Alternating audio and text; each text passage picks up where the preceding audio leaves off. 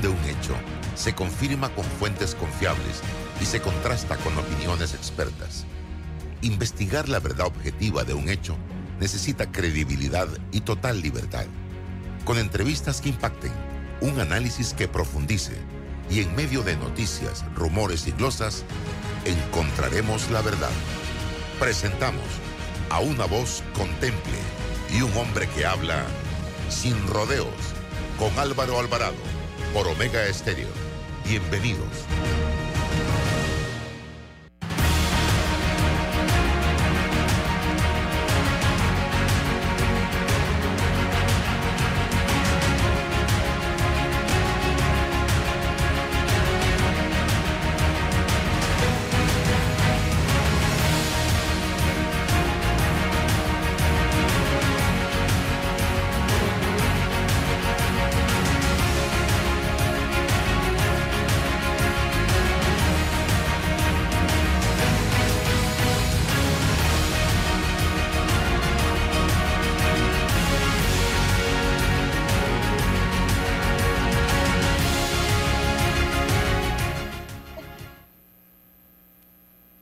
Tal mis amigos? Ya estamos en el aire. Bienvenidos. Gracias por sintonizarnos a través de Omega Estéreo. Emisora con cobertura nacional. Gracias por su sintonía. A partir de este momento, sin rodeos. Programa de comentarios, de información, de análisis, de entrevistas con César Ruilova y este servidor Álvaro Alvarado. Bien, voy a pedirle, César, a Roberto, que nos ponga una declaración que publicó en sus redes sociales el Ministerio Público de una fiscal superior, eh, creo que se llama Janina, eh, ya les voy a decir, para no tener ningún error, Janina Muñoz. Ella es fiscal superior de la sección primera de delitos contra el patrimonio de la Fiscalía Metropolitana, explicando la posición del Ministerio Público en relación al hurto a un extranjero irlandés en Bellavista y lo que logró el Ministerio Público. Y yo quiero que ustedes escuchen la declaración de la fiscal. Voy a leer el comunicado del órgano judicial, porque parece, no soy abogado, ¿ah? Pero le doy lectura al comunicado del órgano judicial y escucho la declaración, o vamos a hacerlo a la inversa, yo voy a leer el comunicado del órgano judicial y luego, entonces, ustedes van a escuchar a la fiscal mientras lo prepara Roberto Antonio Díaz en el tablero de control. Miren esto. El comunicado oficial, esto no es que lo publicó ninguna, ningún periódico ni nada, ninguna red social, no. Este es el comunicado del órgano judicial, fechado 30 de noviembre, hora las 2 y 14 minutos con 10 segundos. Después de validar un acuerdo de pena consensuado entre el Ministerio Público representado por la fiscal Zulay Batista y los abogados del Instituto de Defensa Pública, Lourdes Pérez y Edgar López, la jueza de garantías del primer circuito judicial de Panamá, Irene Cedeño, procedió a emitir sentencia mediante la cual sancionó a 54 y 48 meses de prisión como pena principal a dos ciudadanos como autoras del delito contra el patrimonio económico en la modalidad de hurto agravado en perjuicio de, una, de un turista. Durante el acto de audiencia, un defensor, que eran de oficio, los defensores, pagados por el Estado, por todos nosotros, para defender a estas dos personas, un defensor pidió reemplazo de la pena de prisión por días multa. En virtud de lo anterior, se le reemplazó la pena principal de prisión por 100 días multa. Ese reemplazo lo hizo la jueza, no el fiscal, la jueza, a solicitud del abogado de la defensa, que era abogado de oficio. Y dice, a razón de 100 días multa, eh, eh, digo, 100 días multa a razón de 3 dólares diarios, lo que hace un total de 300 pagaderos en el término de un año al Tesoro Nacional, o sea, 82 centavos diarios. Además, se le impuso a, los dos, a las dos ciudadanas sancionadas como pena accesoria el pago de una multa de 100 dólares pagaderos al Tesoro Nacional. Previamente se legalizó la aprehensión y se dio por presentada la formulación de imputación de cargos hecha por el Ministerio Público. Este caso guarda relación con la aprehensión de dos ciudadanas el pasado 28 de noviembre vinculadas al hurto de bienes en perjuicio de un turista ocurrido en el corregimiento de Bellavista en la entrada de Alvía, Argentina. Al señor le robaron la cartera, que tiene un costo, con los documentos y el dinero que tenía adentro, y encima lo hirieron con arma blanca, para que ustedes sepan, señoras y señores. Pero vamos a escuchar, luego de que leí el documento que habla de abogados de oficio, de un consenso entre el Ministerio Público, o sea, la fiscal, y los defensores de oficio en beneficio de las, de las victimarias, de las que cometieron el delito, yo no oigo ahí a nadie representando a la víctima en ese momento, ningún abogado representando a la víctima. O sea, si tú lees esto, las víctimas prácticamente son las dos, las dos señoras estas, pobrecitas. Vamos a ver, eh, porque tenían todas las garantías y todos los derechos y todos los abogados y todo. Vamos a ver ahora lo que dice la fiscal Janina el caso de hurto se obtuvo dos sentencias condenatorias, una por 54 meses de prisión. Esta ciudadana debe cumplir esta pena en un centro carcelario. Y la otra se le impuso una pena de 48 meses de prisión, donde el Ministerio Público se opuso al reemplazo de la pena, sin embargo la juez lo otorgó. En virtud de eso, la fiscal eh, anunció recurso de apelación que deberá fijarse pues la fecha próximamente para celebrar esta audiencia. Este hurto se da porque el ciudadano eh, de nacionalidad irlandés pero residente en Panamá, es decir, que no tiene un estatus de turista, fue abordado por tres ciudadanas, de acuerdo a lo que él manifiesta en su denuncia, que lo comenzaron a manosear. Le sacaron su cartera y se la llevaron. Al percatarse él que no tenía su cartera encima, va donde la ciudadana, que es lo que ustedes ven a través de los medios de comunicación, y mantiene a una sujeta mientras que la otra lo agrede. Esto se trató de un, delito de hurto con destreza porque él tenía su cartera adherida a su cuerpo y ellas aprovechando esa destreza del manoseo le sacan la cartera.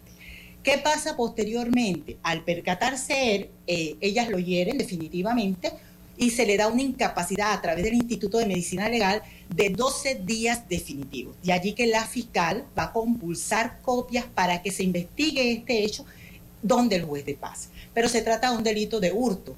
¿Cuánto era la cuantía de los bienes? 250 balboas en efectivo y una cartera que tenía un valor más o menos de, eh, de 80 a 100 balboas, de acuerdo a lo que nos dice el ciudadano. Nosotros conocemos las causas por lesiones personales arriba de los 30 días de incapacidad porque como eran tres ciudadanas, el Ministerio Público hará la ruptura procesal para poder continuar con la investigación de la ciudadana que debe haberse llevado los artículos, es decir, la bolsa más los 250 balboas. Ahora voy yo a, puntualizar algo y le doy la oportunidad a César. Creo que aquí hay un error. En caso de hurto se obtuvo... Aquí hay un error en el tema de valorar este caso por cuantía, cuando lo que se tiene que analizar es el hecho, estamos frente a un turista, sea nacional o internacional, que fue agredido por tres mujeres, dos de las cuales fueron identificadas, y que encima fue herido.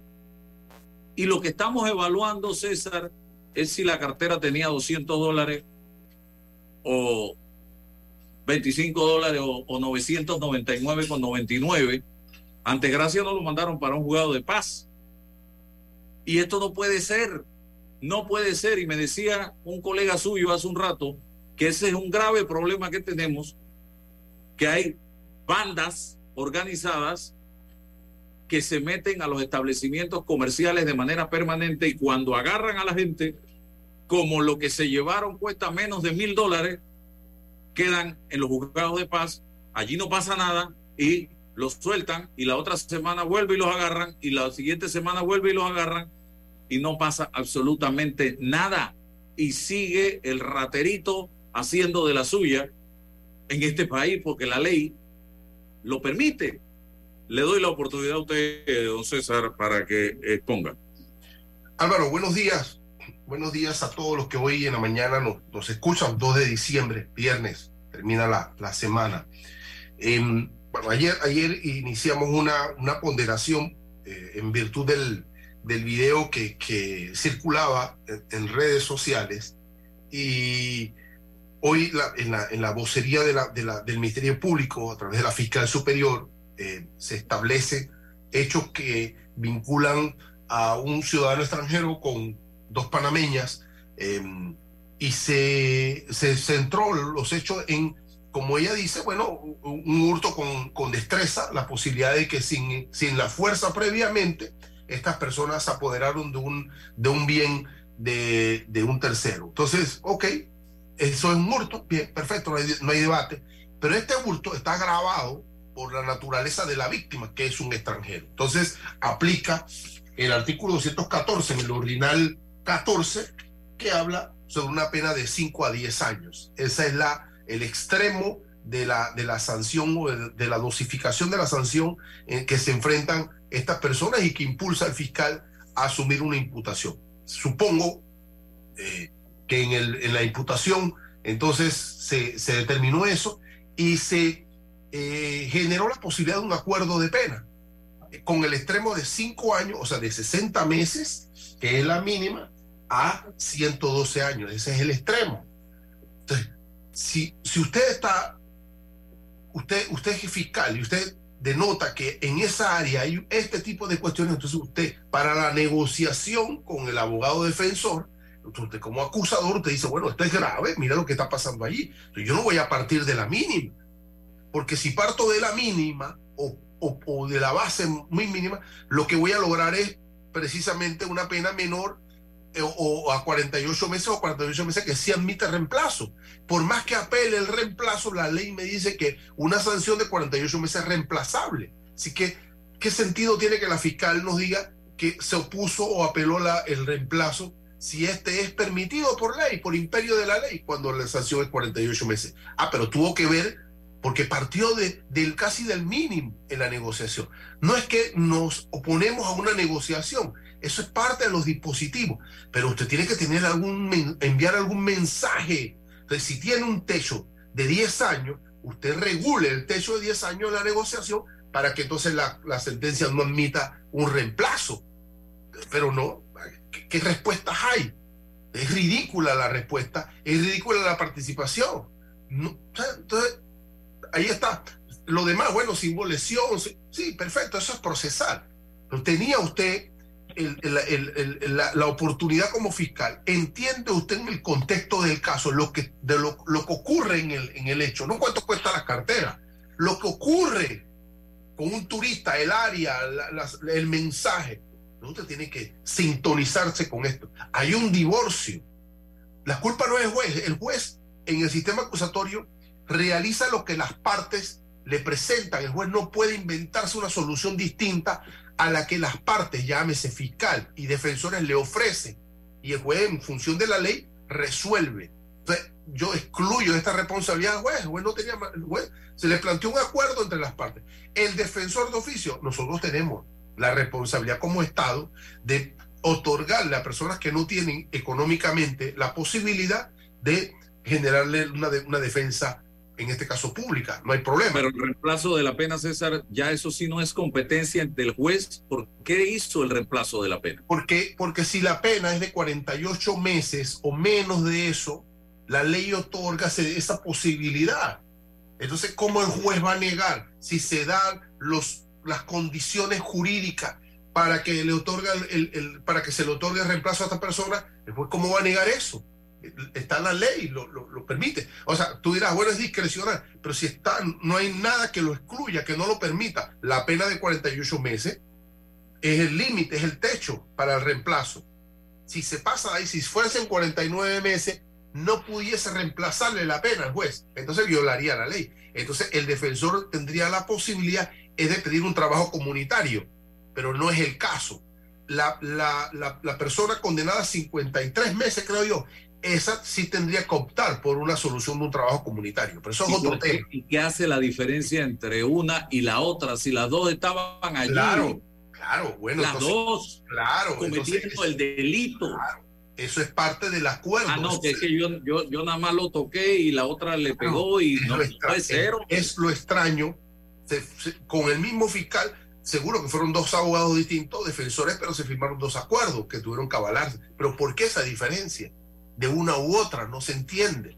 El, el, tema está en la capacidad del Ministerio Público de, de, generar los acuerdos, pero acuerdos no para llenar estadísticas, porque la fiscal dice, bueno, aquí logramos una condena, pero una condena pírrica, una condena pírrica en función de la naturaleza y del contexto de los hechos presentados.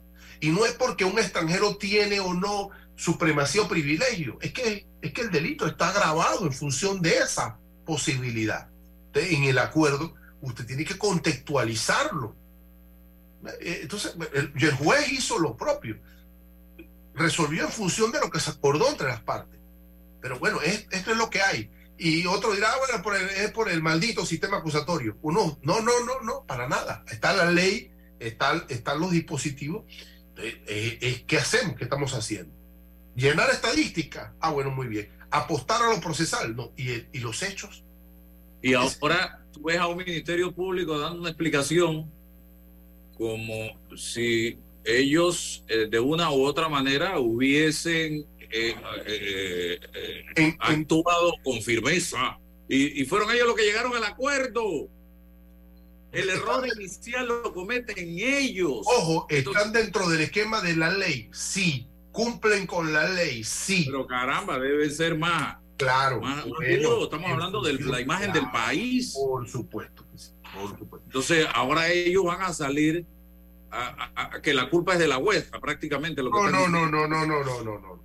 En el sistema acusatorio, los jueces no pueden hacer nada distinto de lo que las partes le ofrecen en el debate. ¿Sabes qué, qué, qué me da la impresión? Que hay un tremendo desconocimiento de muchos aspectos de la ley. De que se está improvisando.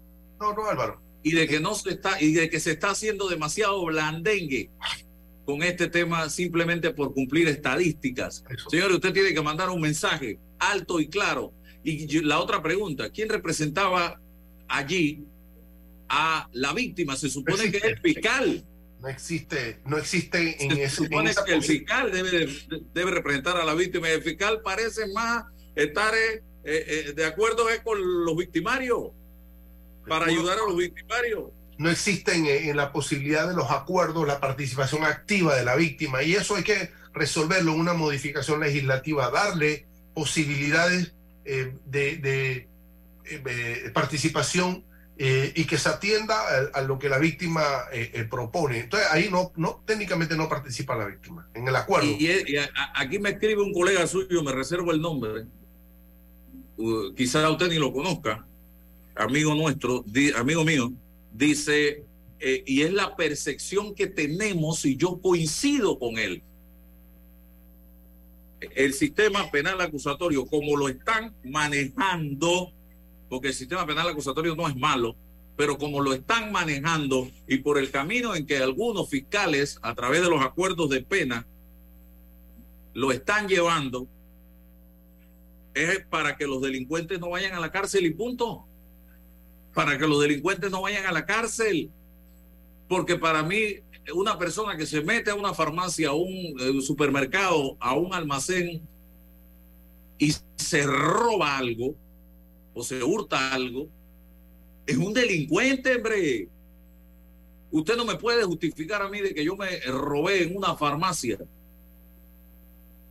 una chuchería o lo que sea, o una ropa en un almacén, porque es que la estoy pasando mal, porque es que no tengo trabajo. No, señores. Entonces, te agarran te llevan a un juzgado de paz. Mire usted, allá llega, se hace la víctima, el juez de paz no tiene herramientas legales, vaya para la casa, pida perdón. Eso no puede ser. Aquí tenemos que empezar a sentar precedentes. usted hurtó, usted va a pagar una, las consecuencias. Usted va, va, eso de que 48 meses y menos no va a la cárcel y que no, no puede ser. Mire lo que me pasó a mí con una persona. La condenan por delito contra el honor a dos años. No, no va a la cárcel, pero se pasó un año, un año calificándome de ladrón, de lavador de dinero, de narcotraficante, de corrupto, de coimero, y no pasó nada. Lo condenaron y se fue para la casa, muerto de la risa. Y lo, inhabilitaron. un año para nada. Lo inhabilitaron. no, para ejercer la profesión. Ajá. Entonces, bueno. Al día siguiente, ese mismo día salió de la audiencia y estaba hablando en la emisora. Hay una desconexión. Ahí sí hay una responsabilidad del juez porque el juez tiene que aplicar una, una inhabilitación como pena accesoria que tenga que ver con los hechos. Bueno, hay fallas, hay fallas. Y, en, estos días, en estos días me pasó con otra, otra persona. En, en la red social, esta persona mmm, me calumnia y me injuria con nombre y apellido. Yo le tomo la foto a lo que dijo. Varias personas allegadas a la persona los tengo de testigo Primero tengo testigos que vieron lo que escribió en la red social esta persona.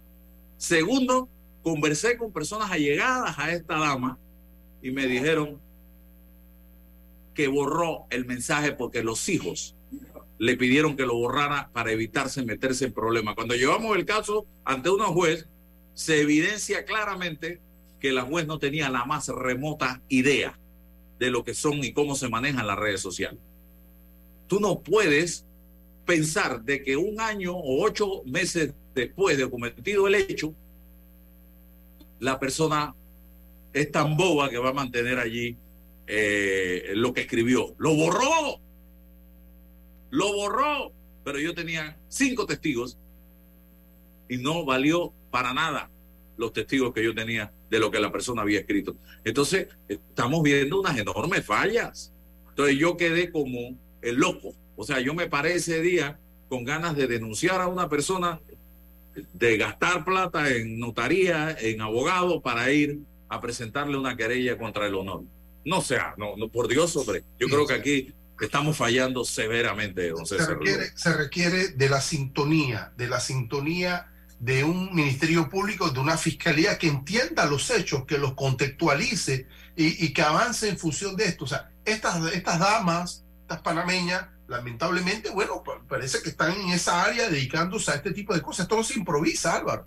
Entonces, usted tiene, si usted tiene fiscalías especializadas en, estos tipos de delitos eh, y que tienen que ver con el área de turistas, entonces usted tiene una, una estadística, usted tiene la relación histórica de los hechos. Entonces usted tiene, mira, en esta área está ocurriendo esto. Nosotros tenemos que ser firmes, categóricos cuando nos llegan estos casos y enviar mensajes desarticular estas bandas, estos grupos, porque, porque tiene que ver con la paz, tiene que ver con la economía, tiene que ver con el turismo, tiene que ver con la seguridad de todo. Entonces usted tiene un rol, no solo aplicando la norma desde la estadística, del resultado, sino del efecto de las acciones que usted genera institucional. Entonces llega y tiene porque en este momento tenía los músculos de 5 a 10 años. Usted tenía como fiscal los músculos para sentarse a una negociación con a exigir sanciones severas.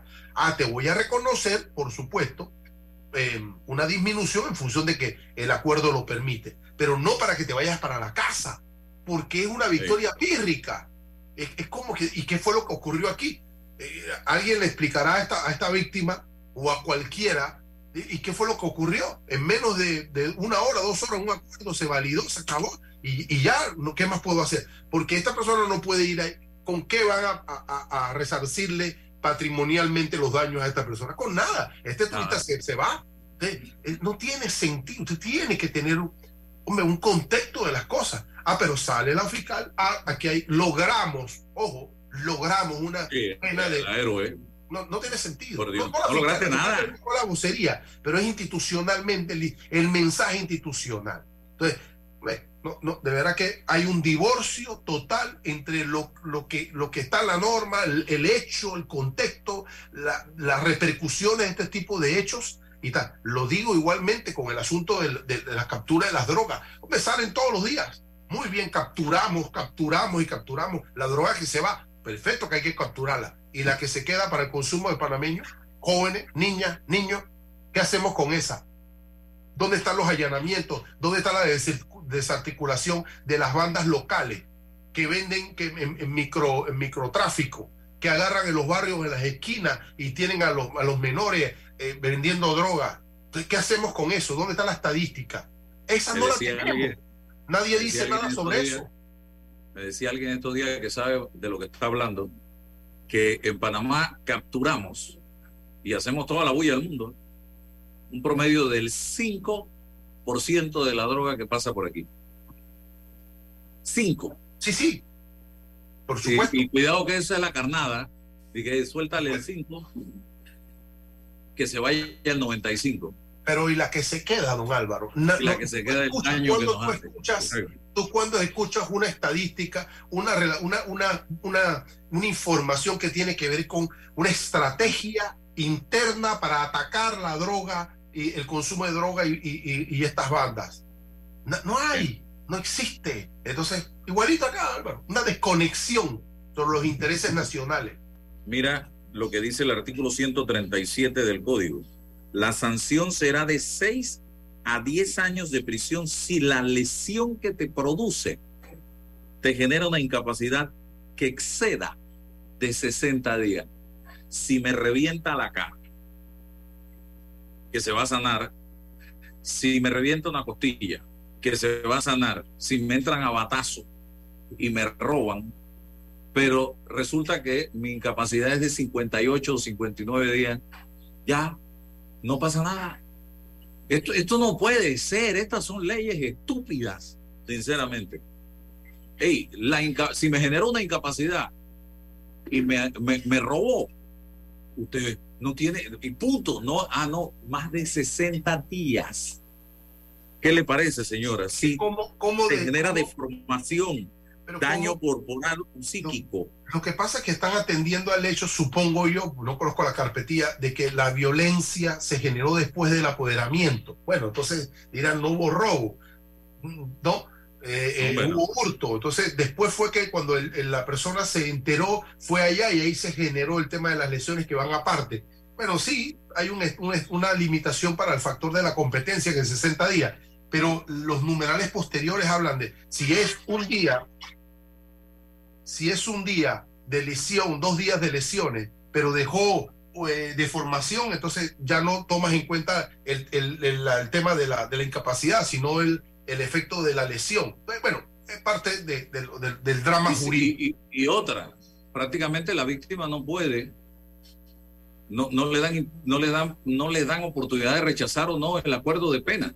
No, no, no es parte de la modificación. No, puede ser. No puede ser. No, no, puede ser. El fiscal le pregunta puede, a la víctima. Usted no puede acordar con un delincuente Claro, claro.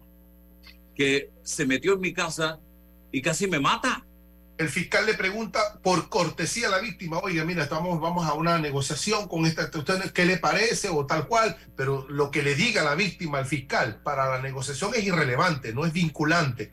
Y eso requiere, ¿qué cosa? Requiere una modificación. La pregunta es, ¿por qué se hizo así?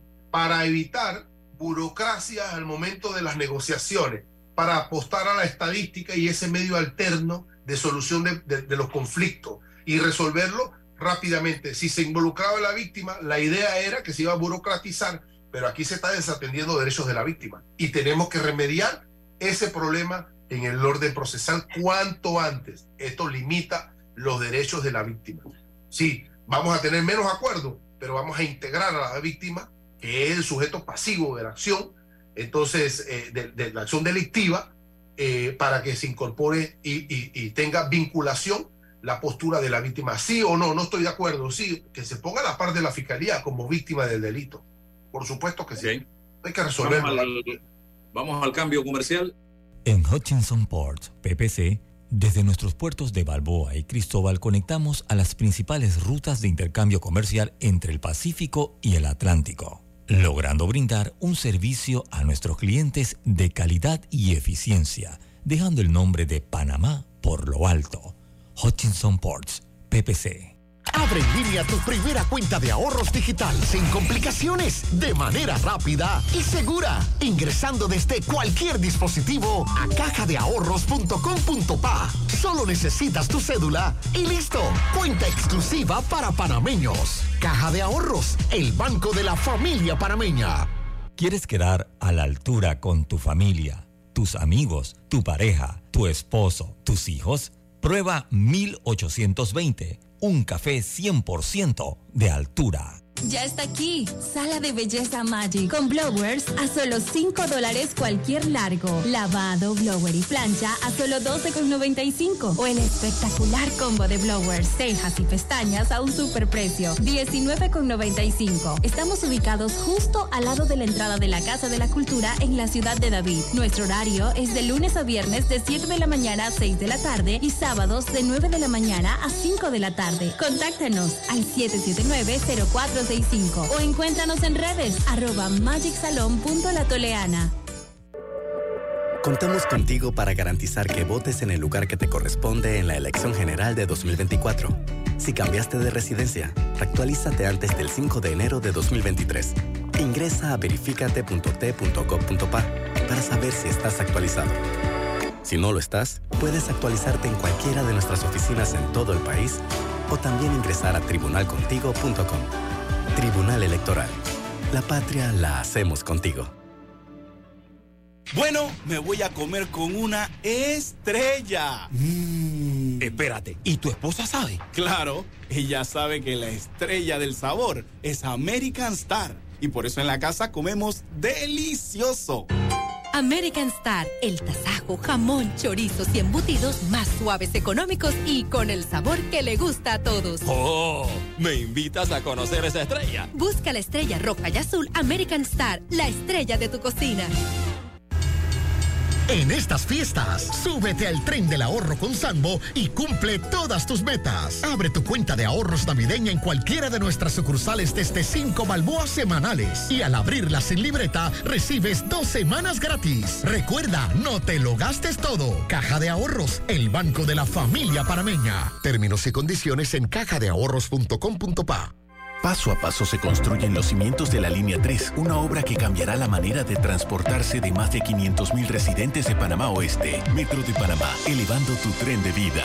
Conoce a uno de los mineros profesionales de Cobre Panamá. Mi nombre es Carlos Gómez y dirijo el área de arqueología de Cobre Panamá. Mi trabajo es emocionante porque es investigar el pasado de culturas de hace 2.300 años. Yo exhorto a los jóvenes que estudien arqueología que hace falta y un proyecto longitudinal como este ofrece las oportunidades para insertarse. Sigue la historia de este panameño en nuestras redes sociales arroba Cobre Panamá y descubre por qué Cobre es el futuro. Déjate llevar por la frescura del pollo melo.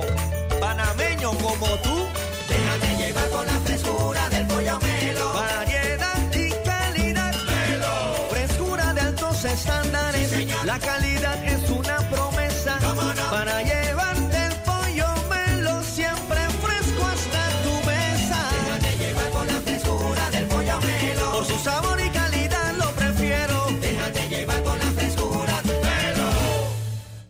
Bambito Agua de Manantial, agua de origen volcánico filtrada naturalmente, envasada en su punto de origen. Para pedidos 206-0019-6942-2262. Bambito Agua de Manantial.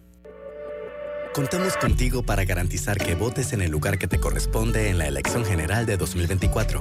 Si cambiaste de residencia, actualízate antes del 5 de enero de 2023.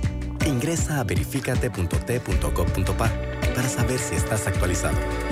Si no lo estás, puedes actualizarte en cualquiera de nuestras oficinas en todo el país o también ingresar a tribunalcontigo.com. Tribunal Electoral. La patria la hacemos contigo. Hace 25 años llegó Más Móvil, la señal que el país esperaba para avanzar con las últimas tecnologías. Una señal de unión que ha cerrado brechas. Una señal de progreso con grandes aportes a la economía de Panamá. Una señal de innovación con una potente red de fibra, más TV total y más Wi-Fi 360. A simple vista es solo tecnología, pero es el talento de nuestra gente, la verdadera señal del futuro. Más Móvil, la señal de Panamá. Por si no sabían, Acura ya tiene en Panamá la nueva versión 2023 de MDX y es sin duda una de las camionetas más atractivas y seguras que tenemos en nuestro país. Te invito a conocerla en su sucursal de Costa del Este. Al que madruga, el metro lo ayuda. Ahora de lunes a viernes podrás viajar con nosotros desde las 4 y 30 M hasta las 11 PM. Metro de Panamá, elevando tu tren de vida. Atrae la emoción de viajar con un préstamo personal de Credit Corp Bank y obtén esas vacaciones que tanto mereces. Solicita el tuyo ya al 800-7555 o visita nuestras sucursales. Credit Corp Bank. Cuenta con nosotros. Para que digas eso. Yo decía aquí públicamente, señores, a mí no me escojan nunca como presidente de la República. Porque si ustedes quieren ver orden en este país y que las cosas funcionen, pero de verdad, a mí no me cojan como presidente de la República. Porque yo sí vendría a, poner orden de verdad. Qué amigos, ni qué compadres, ni qué vecinos, ni nada. Que hay que poner orden. Y se acabó el desorden y el relajo. Yo duraría 60 días, le decía a César Reloj. Pero el orden ese está dentro del esquema del Estado de Derecho o el orden ese que tú Eh, propones eh, es, es mano dura y es dictadura, porque te vamos a, te, te- te vamos a un golpe de Estado, ¿ah? Si es- No, no, por eso te digo, yo no duro 60 días. Ah, Bukele es un detalle al lado de lo que yo vendría a hacer. Porque es que este país necesita orden ya, César. Este país no necesita más elecciones cada cinco años para votar por la misma vaina. Sí. Eh, Para seguir en lo mismo de que hay la separación de los poderes y no hay ninguna separación de los poderes de El- nada. El, el caso, el caso que estamos eh, planteando sobre el turista, ¿no? Entonces, sí, lo vemos desde el aspecto jurídico y la participación del, del derecho penal y tal cual, la respuesta que se da ahí. Pero anterior a eso, ¿cuál es la voluntad del de Estado panameño en función de la proyección del turismo? ¿Cómo defendemos al turista? ¿Cómo lo apoyamos? ¿Cómo lo guiamos? ¿Cómo lo orientamos? ¿Cómo lo protegemos para desarrollar en, en la integralidad eh, la convicción de que somos un país preparado para el turismo? Entonces, eso es lo primero. Cuando ocurren este tipo de cosas, entonces se articulan los resortes del control del derecho penal. Vas a encontrar una fiscalía especializada para la protección de los derechos de los turistas cuando son vulnerados. Inmediatamente entra en, en- en articularse ese tipo de, de instrumentalización que tenemos. Luego los jueces, todo, todo el sistema entiende el mensaje. Para eso se requieren liderazgo, informaciones precisas y concisas, comunicación certera. Pero no podemos tampoco culparle a un juez, a un fiscal o a un sistema procesal de estas cosas, porque no hay orientación, no hay claridad. Seguro en otros países hay todo un sistema vinculado al desarrollo de la protección del turismo. No ten- hay un divorcio aquí, eh, algo está fracturado y culpamos entonces de- a- a- al sistema por, porque se otorgó. No, no, no, no, no, no, no. No, no existe. Y eso en todas las cosas. Hablamos ayer del de la minería. Bueno, ¿qué, qué, qué- qué decisión? Pero es una decisión entre todos. Esa decisión la puede tomar un poco de gente. Entonces, igual con el turismo, Álvaro, creo que tuviste la semana un, debate sobre turismo, pero no solamente cuántos turistas llegan al país, porque pura estadística, la calidad del servicio que prestamos, ¿ya? La interrelación de, los de los actores vinculados al turismo. Entonces, cu- ¿cuál es la política definida en ese sentido? Y entonces pasa, ¿qué mecanismo de protección tenemos formales cuando ocurren un tipo de hechos como este? Bueno, eso es lo que hay, o lo que no hay, Álvaro. Tampoco es que requerimos un dictador para esto, ¿ah? ni mucho orden. Sensibilidad, voluntad y liderazgo. Pequeñas dosis, don Álvaro, pequeñas dosis. Necesitamos políticos que vengan a tomar decisiones en beneficio del país y no hacer billete. Mire lo que acaba de salir hoy en una información internacional. Belleza. Esto, aquí no sale nada bueno. Todo lo que sale huele a podrido. Mire esto, aquí se lo rapidito. Carnival, una empresa internacional de cruceros, está denunciando que en Panamá tienen restricciones en el suministro de combustible para sus buques y que Panamá, a través de la autoridad marítima, le está dando la exclusividad a una empresa internacional para que venda el búnker. Una sola empresa. Eh, y por ahí tengo hasta el nombre de la empresa, porque lo estuve buscando, estimados amigos, eh, Monjasa. Monjasa. Es la única empresa que le puede vender búnker a los cruceros. ¿Esto qué es, hombre? ¿Quién determinó eso? No puede ser, hombre, señoras y señores. Y esto tiene que investigarse y, determinarse si es que nada más ellos tienen el búnker especial, si ese búnker viene con perfume, con Paco Rabán o con no sé qué, para, y que son ellos los únicos que lo venden. No puede ser, no puede ser, señor presidente y señor vicepresidente. Pues hay que dirigirse a los dos porque así estamos. Bien, tengo a eh, el señor Roderick Gutiérrez director general del Grupo Cansa Panamá, especializado en gestión y planificación ambiental. Eh, don Rodri, rapidito, para que nos hable cuáles son los mitos y dudas más frecuentes por la población con relación a la minería. Hemos estado hablando de minería y aquí se ha dicho de todo, hasta que pasar cerca del proyecto Minera Panamá, de Cobre Panamá, te enfermas. Brevemente, señor Rodri. Ah, buenos días, antes que todo, gracias nuevamente por la invitación, Álvaro, eh, César. Eh, bueno, sí, eh, lo que se ha dicho anteriormente y se vuelve y se repite, ¿no? Hay muchos mitos con respecto a la minería o alrededor de la minería, más que todo el sector minero. Y eso más que todo infundado por el grupo minoritario que buscan principalmente esto, ¿no? Que el, sector fracase y no haga el trabajo que tiene que hacer. Los mitos más frecuentes que están, por supuesto, están en el tema de la contaminación, el tema de la enfermedad, eh, cosas que en realidad no se han podido comprobar eh, directamente por falta de, estadísticas, no falta de datos específicos que determinen si realmente eso se, da eh, continuamente como algunos lo, lo, presentan.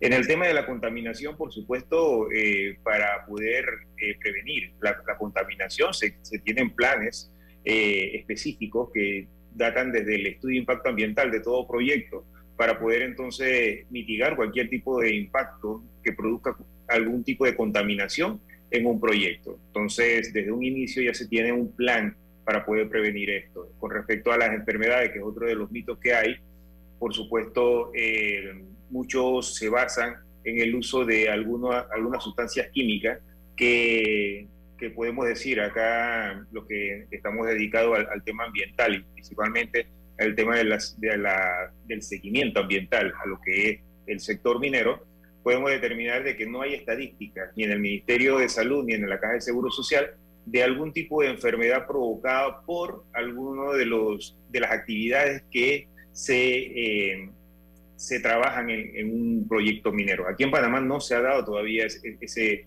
eh, no hay estadística no hay ningún caso todavía en más de 60 años de actividad minera formal aquí en Panamá, porque realmente la actividad minera formal viene de hace unos 60 años para acá, pero realmente la actividad minera aquí en Panamá viene de más de 400 años, que eso también es otro de los mitos, que la, la minería en Panamá es nueva, que la minería en Panamá comenzó con el proyecto Cobre Panamá. No, la minería en Panamá comenzó desde los pueblos originarios, cuando los españoles se trasladaban hacia el interior del país, al norte de Veragua, al centro de Veragua, porque allá ya los pueblos originarios ya extraían oro. O sea, cuando uno ve una tumba de un indígena, uno lo primero que le llama la atención es la cantidad de oro que tenían, por supuesto, los, los líderes eh, en ese entonces. Entonces eso fue lo que hizo que se trasladaran hacia el interior realmente. Entonces la minería en Panamá mm, no es para nada nueva, ese es un mito eh, que también hay que, que tumbar porque experiencia hay. Ah, como en todos lados hay experiencias buenas y experiencias malas, pero el tema de hoy en día es que la minería está trabajando con nueva tecnología y con legislaciones no solamente nacionales, sino internacionales, que le permiten, por su, no le permiten, sino que le exigen hacerlo de forma adecuada. Roderick, aportes de la industria minera a la prevención del cambio climático que tan duro nos está pegando ya. Buena la pregunta, Álvaro, porque realmente eh, mucho de lo que algunos grupos minoritarios están tratando de, inculcar es que la minería no produce beneficios eh, ni a corto ni a largo plazo. Pero una de las cosas que sí tenemos que ver es que el cambio climático es una realidad. El cambio climático ya no es un mito o un, o un problema que se habla solamente en los foros científicos, sino que ya lo estamos viendo todos eh, y todos estamos sintiendo ese cambio que hay eh, gradualmente todos los días. Entonces, ¿en dónde aporta la minería lo que es el cambio climático? Ya eh, varios países, principalmente de Europa, se están ya, ya por medio de legislaciones, están obligados a cambiar su tecnología y a cambiar su, su manera de, de producir a, a, producciones más limpias. Y entre eso está, podemos poner varios ejemplos, pero el, el principal que podemos hablar es acerca de lo que son los autos eléctricos. Ya por lo menos en Europa, principalmente en España, ya hay una ley que a partir de ayer, primero de diciembre, ya todos los autos tienen que comenzar, ya todas las personas tienen que comenzar paulatinamente a cambiar sus autos de eh, combustible fósil a autos eléctricos. Y una de las cosas que se necesitan, y eso los ambientalistas también eh, son los que promueven el tema de los autos eléctricos, eh, una cosa que hay que entender es que un auto eléctrico necesita tres veces más cobre que un auto eh, de, eh, de, petróleo hoy en día. Y eso haría, por supuesto, entonces, que ese excedente del cobre que se está exportando, no solamente en Panamá, sino en todos los países, que antes se utilizaba en algunas industrias, que hoy en día ya no son eh, viables porque han cambiado su tecnología, cambien, entonces, o se, se pueda aprovechar en la industria esta automotriz para lo que es el cambio de autos de gasolina y diésel a autos eléctricos, que ya es una realidad. En, el, en Francia, a partir del 1 de noviembre, también se aprobó una ley en donde todos los estacionamientos públicos y privados que tengan más de 80 plazas tienen por obligación comenzar a, a poner techos de, con paneles solares. Esto, por supuesto, va a ayudar eh, a reducir el consumo eléctrico y, por supuesto, también a utilizar menos eh, combustible fósil para la producción de electricidad. Entonces, para, para estos paneles también se necesita la minería. Y, por supuesto, lo que todo el mundo tiene hoy en día en la mano y que no puede salir de su casa si no tiene algo en la mano es el celular. César. Sí, eh, buenos días eh, al invitado, sí, a don Roderick. Eh, yo, yo, eh, yo le he dado seguimiento y, presto atención siempre a la narrativa y a las vocerías con respecto a las personas que promueven la minería, sobre las personas que rechazan la minería. Y, hoy siento que estamos como en, en esto de la, de la falacia del falso dilema, que solamente hay dos opciones o es que la minería es buena o que la minería es mala en función de estas vocerías y no hay una, una distinta solución. Hemos caído en ese falso dilema y, y no hay forma de, de, ni siquiera articular un diálogo nacional porque, porque las partes se rechazan en lo blanco o lo negro. Entonces, ¿cómo hacer en principio para ubicar una zona posible de debate, de, de? Si, si, si, si nos abocamos a la minería o no, en función no, no de, los extremos. Uno, porque sí hay historia de minería, desde, desde el descubrimiento, y antes hay historia de minería, pero esa minería no atendía a, una, a, a otra posibilidad que no fuera la explotación y, más nada. ¿no? no ha habido ni un debate, ni un protocolo de nada, ¿no? Sí existen, eh, eh, existieron esos antecedentes históricos, por supuesto. Pero hoy, hoy, ¿qué hacer para sentarnos entre todos, los especialistas? Porque esto no es un diálogo solo entre los que saben, porque esto, esto beneficia o perjudica a todo un país. Entonces, ¿cómo, ¿cómo iniciar un proceso de encuentro para debatir? Mira que no hablo de soluciones, encuentro para debatir y eliminar el falso dilema. Muy buena la, eh, el comentario, porque precisamente una de las razones por la cual yo estoy en esto actualmente es porque ya siempre se escuchaba una sola parte del, de, de, la historia, siempre era una sola parte de la versión. Entonces, el, una, una cosa que tiene el sector minero, no solamente en Panamá, sino a nivel mundial, es que no, no, no tienen esa historia de, de comunicar el tema de lo que se está haciendo. ¿Y por qué no lo tienen? Porque hay no varias, sino cientos de normativas a nivel nacional e internacionalmente que le exigen al sector minero poder cumplir con todo lo que establecen estas normas, contratos, incluso hasta convenios internacionales. Entonces el sector minero está acostumbrado a que si, se, si está cumpliendo, si hace las cosas bien, no tiene por qué estar eh, comunicándolo. Entonces eso lo que ha provocado realmente es que un solo sector que es el sector, por supuesto, que está en contra de, todo el, tema del desarrollo y más que y que en algunos casos no solamente el desarrollo minero, sino el de cualquier tipo de desarrollo están en contra. Entonces se ha dejado que ese sector realmente tome fuerza y ese sector comunique solamente su versión. Entonces, por lo menos eh, nosotros en Grupo CAMSA, que llevamos ya 19 años como empresa y hemos hecho ya cuatro estudios de impacto ambiental, eh, en el sector minero y estamos dándole seguimiento a lo que es algunos proyectos mineros aquí en, aquí en Panamá, eh, estamos en cierta forma cansados de estar escuchando solamente una sola versión, sin que la otra parte salga entonces a decir lo que realmente se debe hacer. Hemos tenido reuniones con Camipa, hemos tenido reuniones con algunos otros sectores, hemos, eh, podemos conocer también la realidad de varios de los proyectos que hay aquí en Panamá y por supuesto el Cobre Panamá, que es el que todo el mundo está hablando hoy en día y podemos saber que, eh, cómo se están haciendo las cosas. Y también estamos conscientes que las cosas que se han hecho mal se han tenido que mejorar, y no solamente porque el inversionista quiere, sino porque las leyes lo obligan.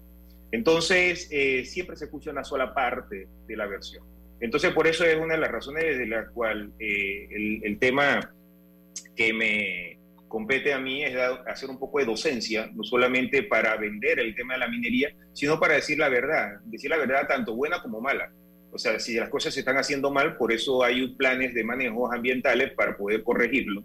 Por eso hay legislaciones que, que, te, que te obligan a hacer las cosas bien y no solamente estar escuchando la parte mala. Una de las cosas que también estos grupos minoritarios se aprovechan y lo hacen muy bien y hay que felicitarlo, manejan muy bien lo que son las redes sociales y lo que es el Internet.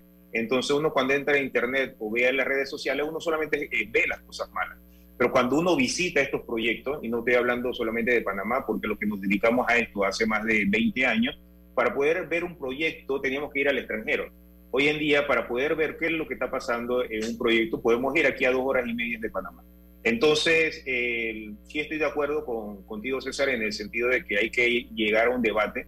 Eh, no, no necesariamente estamos diciendo créanle a un solo sector, sino que cada uno puede tener una parte de la verdad y uniendo las dos verdades podemos llegar entonces a un beneficio para todos. Y, y por lo menos un ejemplo, o sea, los beneficios que esto trae, y muy poca gente lo, lo, lo habla, es los beneficios que trae a las comunidades alrededor de, de un sector minero. Podemos ir a Coclecito, podemos ir a, La Pintana, podemos ir incluso a Penonomé, que no queda tan cerca, y podemos ver el desarrollo que, está teniendo hoy en día producto de todo este desarrollo que está teniendo la mina. Lo mismo que tuvo Santiago de Bravo en los años 80 y, 90, cuando estaban las minas de oro produciendo en el, en el centro y norte de Veragua. Y esto es, algo que en realidad eh, no, se, no se habla. No se habla también de que la minería nos da grados de inversión o sea, a nivel internacional. ¿Esto qué quiere decir? Que estas empresas como Fish Rating, Standard Poor's, Moody's, eh, cuando califican a, Panamá, la califican, eh, dan el grado de inversión. Los inversionistas internacionales o extranjeros ven este tipo de calificaciones y entonces ahí es donde deciden en cuál país invertir. O sea, el hecho de que nosotros tengamos eh, producción minera aquí en Panamá y tengamos explotación de la cual el 76% de las exportaciones en Panamá son eh, producto de la minería, eso hace que también otras empresas y otros países se interesen realmente en invertir en Panamá. Esos son los beneficios y por lo menos en lo que tú mencionabas, ¿no? Llegar a un debate, poder discutir, poder que cada una de las partes presente eh, su punto de vista y que el resto entonces tome la decisión. ¿no? Bien, gracias, Roderick, por estar con nosotros en la mañana de hoy seguimos en contacto hablando más de minería ahora que está nuevamente de moda el tema en nuestro país. Gracias, que tengas excelente día. Gracias a ustedes por la invitación. Bien, Gracias. Y eh, llegó de vuelta don César Ruilova, Jesús Balbuena. estaba en el mundial, estaba, estaba, en el mundial en Qatar. Ah, sí. Lo contrató Elon Musk para que ¿Quién, lo es el abogado de, ¿Quién es el abogado de Jesús? ¿Tú lo conoces? ¿Ah? Jesús, y el abogado no va a la gira esa con usted. No, no, bueno, y, y, a Qatar decidí no ir porque dije, bueno, después más adelante iré. Pero hubiera ido el abogado, pues. ¿Ah? Yo creo. Buenos días. Cuéntame, ¿qué tenemos hoy? Bueno, bien, Álvaro, bien, gracias a Dios. Álvaro y César, hay como siempre noticias, eh, como digo yo, me ausenté un mes y bueno, ha pasado de todo en redes sociales. Eh, lo, voy a empezar hoy con una, eh, un reporte que salió sobre algunas personalidades de Hollywood, por supuesto, que se han detectado con seguidores falsos en redes sociales. Y fíjense que el, el listado está bastante interesante porque se han revelado algunos de ellos. Esto fue un reporte reciente eh, eh, esto es del primero de diciembre, imagínense, o sea, de, hoy, pero hace unas pocas horas. Eh, se ha revelado algunos influenciadores o algunas celebridades que tienen un porcentaje de seguidores falsos dentro de sus cuentas. Yo quiero aquí aclarar que todos normalmente en nuestras cuentas de redes sociales, bien sea Instagram, Twitter o TikTok, podemos tener un porcentaje de seguidores que no son realmente seguidores genuinos. Esto es algo absolutamente normal porque hay perfiles que a veces son creados para seguir cuentas, son creados por laboratorios que ya eso lo sabemos, eh, pero el porcentaje es lo, que, es lo que diferencia a una cuenta que lo está haciendo adrede y una cuenta que no lo está haciendo adrede. Cuando vemos cuentas que tienen un 50% de seguidores falsos, pues ya sabemos que ya es algo que está totalmente inducido. Ahora, si vemos cuentas que tienen 1%, 2% de seguidores falsos, 3, 5%, pues quizás ya es algo mucho más natural porque es espontáneo. Casi todos tenemos uno que otro seguidor falso. Pero para hablarles un poco de ese, de ese ranking que tenemos acá. Jesús, eh, un, segundo para interrumpirte. Adelante. ¿Cuál es el concepto del seguidor falso? ¿Qué criterios se determinan para decidir este es un seguidor falso, este no lo es? No el porcentaje, sino el criterio del concepto del seguidor falso. Vale, mira, un seguidor falso viene siendo eh, una cuenta que ha sido creada y que no tiene actividad. Normalmente se identifica como cuentas que no tienen actividad. O sea, llegamos a ver ese perfil en Instagram, vemos ese perfil en Twitter y de repente nos encontramos que puede tener incluso 100 seguidores esa, esa cuenta, pero vemos que tiene cero publicaciones. O eh, también puede pasar el caso contrario, que vemos que tiene como publicaciones todas que se hicieron quizás en un corto espacio de tiempo, dos días, tres días, eh, cinco días, pero tiene cero, eh, cero seguidores. También eso puede ocurrir. Son cuentas que no tienen actividad, quizás que también no tienen, algunas no tienen el perfil creado de forma óptima. Por ejemplo, no tienen imagen de perfil, o el nombre de usuario es un nombre de usuario que suele tener como quizás muchos guiones o caracteres especiales. por ahí más o menos se puede identificar. Hace años, en Instagram, no sé si Álvaro lo recordará, en Twitter, se le llamaba cuentas cuentas huevito cuentas huevo, pero era porque este, las cuentas de Twitter originalmente cuando estaban recién creadas pues tenían como un huevito que era alusivo como al pajarito, pues como que estaban haciendo.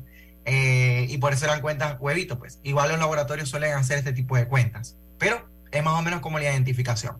Para hablarles un poco de algunas personas, eh, están en el ranking Katy Perry, por ejemplo, Khloe Kardashian, eh, y está también Justin Timberlake con incluso este, un 20, a un 15 al 20% de seguidores falsos.